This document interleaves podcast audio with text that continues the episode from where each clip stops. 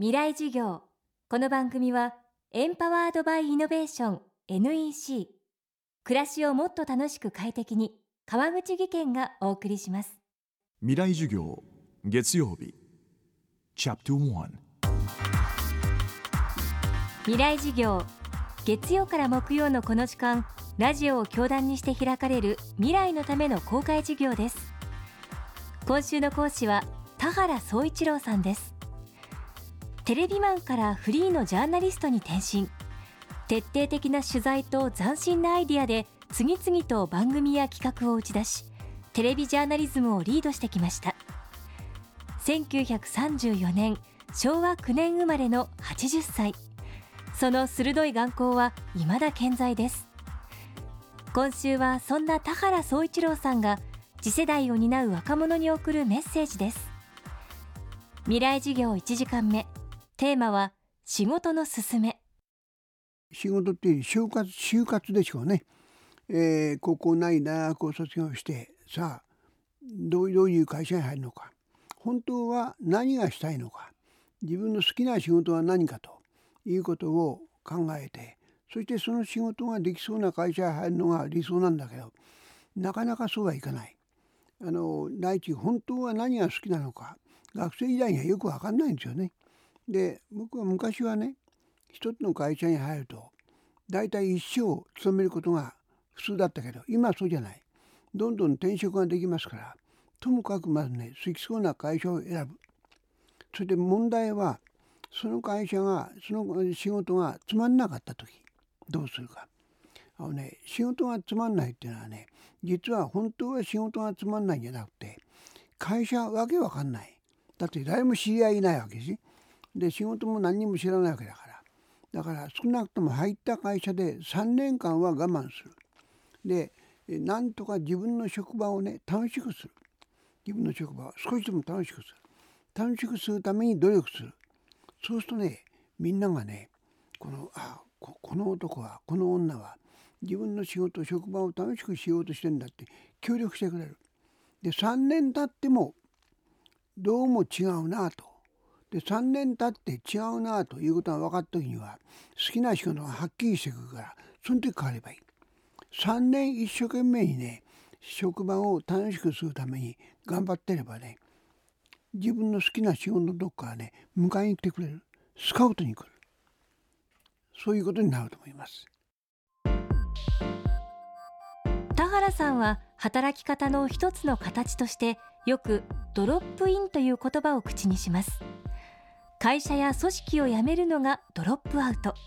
ではその反対のドロップインとは一体？ドロップイン。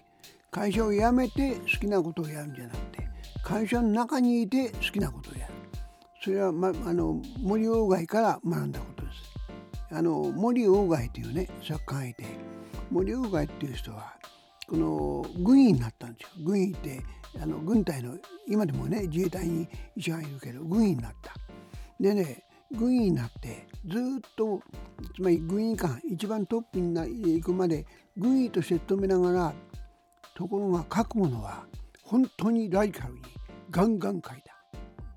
で、えー、僕は要するにドロップアウトって言葉会社を辞める。それによって会社を辞めないで好きなことをやる。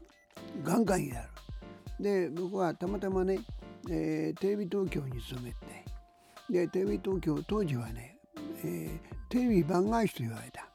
つまり誰も相手にしない。その代わりだから誰も相手にまともな番組普通の番組を作ってたんじゃ誰も相手にしないから好きなつまりね他の TBS とか日本テレビとか NHK の人たちが考えもつかない番組を作っていく。どっちかというとやばい番組。でところが、えー、帝東はこの中間管理職も上の方も普通の番組作ってたんじゃ相手にさえないに分かってるからそういうやばい番組作るのがねある程度作らせてくれた。とてもありがたかったと思います。つまりねその時は無駄だと思ってもそれがねやっぱりその人間にとってはね肥やしになりますよ。肥やし。で僕は無駄もあるし失敗もね若い時の失敗はねあえてむしろね失敗をどんどんやった方がいい。むしろなぜ失敗が大事かとね失敗すると自分の頭で考える。だから僕は仕事で大事なことはまず自分の頭で考える。もっと大事なこと。こうね自分の頭で考えるためにはねやっぱりその仕事が好きな仕事でないと自分の頭で考えないよね。好きじゃない仕事は言われるままに言われたことをやってると。言われたことをやってると充実感もないしやったっていう気持ちもならないと。でそれで気が付くと年取ってしまうと。これが一番最悪です。未来事業。今週の講師はフリージャーナリスト田原総一郎さんです。